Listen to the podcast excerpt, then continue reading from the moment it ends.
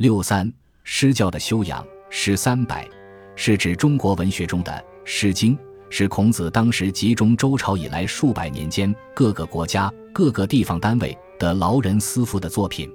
所谓劳人，就是成年不在家，为社会、国家在外奔波，一生劳劳碌碌的人。男女恋爱中，思想感情无法表达，蕴藏在心中的妇女就是思妇。劳人思妇必有所感慨。各地方、各国家、各时代，每个人内心的思想感情，有时候不可对人说，而用文字记下来，后来又慢慢的流传开了。孔子把许多资料收集起来，因为他代表了人的思想，可以从中知道社会的趋势到了什么程度，为什么人们要发牢骚，其所由来者见矣。总有个原因的，这个原因要找也不简单，所以孔子把诗集中起来。其中有的可以流传，有的不能流传，必须删掉，所以叫做删诗书、定礼乐。他把中国文化集中其大成，做一个编辑的工作。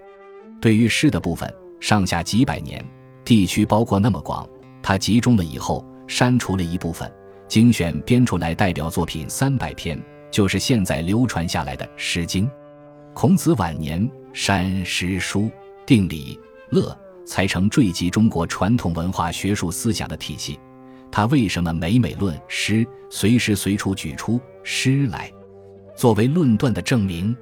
秦汉以后的儒家为什么一变再变，提到五经便以《诗经》作为《书义礼》《春秋》的前奏呢？因为中华民族传统文化的精神从古至今完全以人文文化为中心，虽然也有宗教思想的成分。但并非如西洋上古原始的文化一样，是完全渊源于神的宗教思想而来的。人文文化的基础，当然离不开人的思想与感情、身心内外的作用。宗教可以安顿人的思想与感情，使他寄托在永久的摇途与不可思议的境界里去，得到一个自我安心的功效。纯粹以人文文化为本位，对于宗教思想的信仰，有时也只属情感的作用而已。所以要安排人喜、怒、哀、乐的情绪，必须有一种超越现实而介乎情感之间的文学艺术的意境，才能使人们的情感与思想升华到类同宗教的意境，可以超脱现实环境，情绪和思想另有寄托，养成独立而不已，可以安排自我的天地。在中华民族的文化中，始终强调建立诗教价值的原因，这个特点与特性却是要古腾今了。古人标榜诗礼传家与诗书世则，但大多知其然而不知其所以然的关系，就是没有深刻研究诗词境界的价值与妙用。过去文学上基本修养的诗词歌赋，以及必要深入博古通今的史学与人生基本修养的哲学，乃至琴棋书画等艺术，都是不可分离的全科知识。所以在五六十年以前。中国读书的知识分子差不多成为一个文人，自然也都会作诗填词，只有程度好坏深浅的不同，并无一窍不通的情形。因此，过去中国的诗人与学者、哲学家或政治家、军事家很难严格区分，并不像西洋文化中的诗人完全以诗为生，而不一定要涉及其他学识。孔子说：“我整理诗三百篇的宗旨在什么地方？”一言以蔽之，一句话，思无邪。人不能没有思想，只要是思想不走歪曲的路，引导走上正路就好。譬如男女之爱，如果做学问的人男女之爱都不能要，世界上没有这种人。我所接近的社会上普遍各界的人不少，例如和尚、尼姑、神父、修女，各色各样都有。常常听他们诉说内心的痛苦，我跟他讲。你是人，不是神，不是佛。人有人的问题，应用思想把它切断是不可能的。人活着就有思想，凡是思想一定有问题，没有问题就不会思想。孔子的“思无邪”就是对此而言。人的思想一定有问题，不经过文化的教育，不经过严正的教育，不会走上正道。所以他说整理诗三百篇的宗旨，就为了思无邪。这里讲文学的境界是为了点题，就是把题目的中心抓住，先拿出来。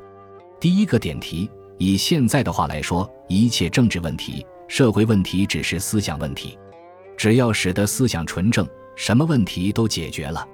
我们知道，现在整个世界的动乱是思想问题。所以我在讲哲学的时候，就说今天世界上没有哲学家。学校里所谓的哲学，充其量不过是研究别人的哲学思想而已。尤其是做论文的时候，苏格拉底怎么说，抄一节；孔子怎么说，抄一节。结果抄完了他们的哲学，自己什么都没有。这种哲学只是文凭。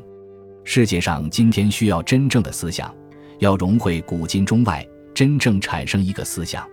可是现在不止中国，这是个思想贫乏的时代，所以我们必须发挥自己的文化。第二个点题牵涉到人的问题。中国史上，凡是一个大政治家，都是大诗人、大文学家。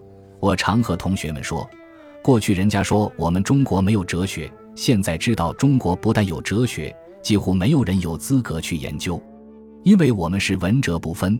中国的文学家就是哲学家。哲学家就是文学家，要了解中国哲学思想，必须把中国五千年所有的书都读遍了。西方的学问是专门的，心理学就是心理学，生理学就是生理学。过去中国人做学问要样样懂一点，中国书包括的内容这样多，哪一本没有哲学？哪一样不是哲学？尤其文学更要懂了，甚至样样要懂才能谈哲学。中国哲学是如此难学，譬如唐初有首诗题名《春江花月夜》，有句说：“江畔何人初见月？江月何年初照人？”与西方人的“先有鸡还是先有蛋”的意思一样，但到了中国人的手里就高明了，在文字上有多美。所以你不在文学里找，就好像中国没有哲学；而在中国文学作品中一看，哲学多得很。譬如苏东坡的词“明月几时有，把酒问青天，不知天上宫阙，今夕是何年”，不是哲学问题吗？宇宙是哪里来的？上帝今天晚上吃西餐还是吃中餐？不知天上宫阙，今夕是何年？他问的这个问题不是哲学问题吗？所以中国是文者不分的，此其一，文史不分。中国历史学家都是大文学家，都是哲学家，所以司马迁著的《史记》里面的八书等，到处是哲学，是集中国哲理之大成。此其二，文政不分，大政治家都是大文豪。唐代的诗为什么那么好？因为唐太宗的诗太好了，他提倡的。明代的对联为什么开始发展起来？朱元璋的对联做得很不错，他尽管不读书。却喜欢做对联。有个故事：朱元璋过年的时候，从宫里出来，看见一家老百姓门前没有对子，叫人问问这家老百姓是干什么的，为什么门口没有对子？一问是阉猪的，不会做对联。于是朱元璋替他做了一副春联，双手劈开生死路，一刀割断是非根，很好，很切身份。唐太宗是好。大臣都是大文学家，如房玄龄、虞世南、魏征，每位的诗都很好。为什么他们没有文明？因为在历史上，他们的功业盖过了文学上的成就。如果他们穷酸一辈子，就变文人了。文人总带一点酒酿味，那些有功业的变成酿酒的了。像宋代的王安石，他的诗很好，但文明被他的功业盖过了。所以，中国文史不分，文哲不分，文政不分，大的政治家都是大文学家。我们来一个老粗皇帝汉高祖，他也会来一个大风起兮云飞扬，威加海内兮归故乡。别人还做不出来呢，不到那个位置，说不定做成。台风来了，吹掉瓦，雨漏下来，我的妈！所以，大政治家一定要具备诗人的真挚情感。换句话说。如西方人所说，一个真正做事的人要具备出世的精神、宗教家的精神。此其三。第三个点题：中国人为什么提倡诗和礼？儒家何以对诗的教育看得这么重要？因为人生就有痛苦，尤其是搞政治、搞社会工作的人。经常人与人之间有接触，有痛苦，有烦恼。尤其中国人拼命讲究道德修养，修养不到家，痛苦就更深了。我经常告诉同学们，英雄与圣贤的分别：英雄能够征服天下，不能征服自己；圣贤不想去征服天下，而征服了自己。英雄是将自己的烦恼交给别人去挑起来，圣人自己挑尽了天下人的烦恼。这是我们中国文化的传统精神。希望每个人能完成圣贤的责任，才能成为伟大的政治家。从事政治碰到人生的烦恼，西方人就付诸宗教。中国过去不专谈宗教，人人有诗的修养，诗的情感就是宗教的情感。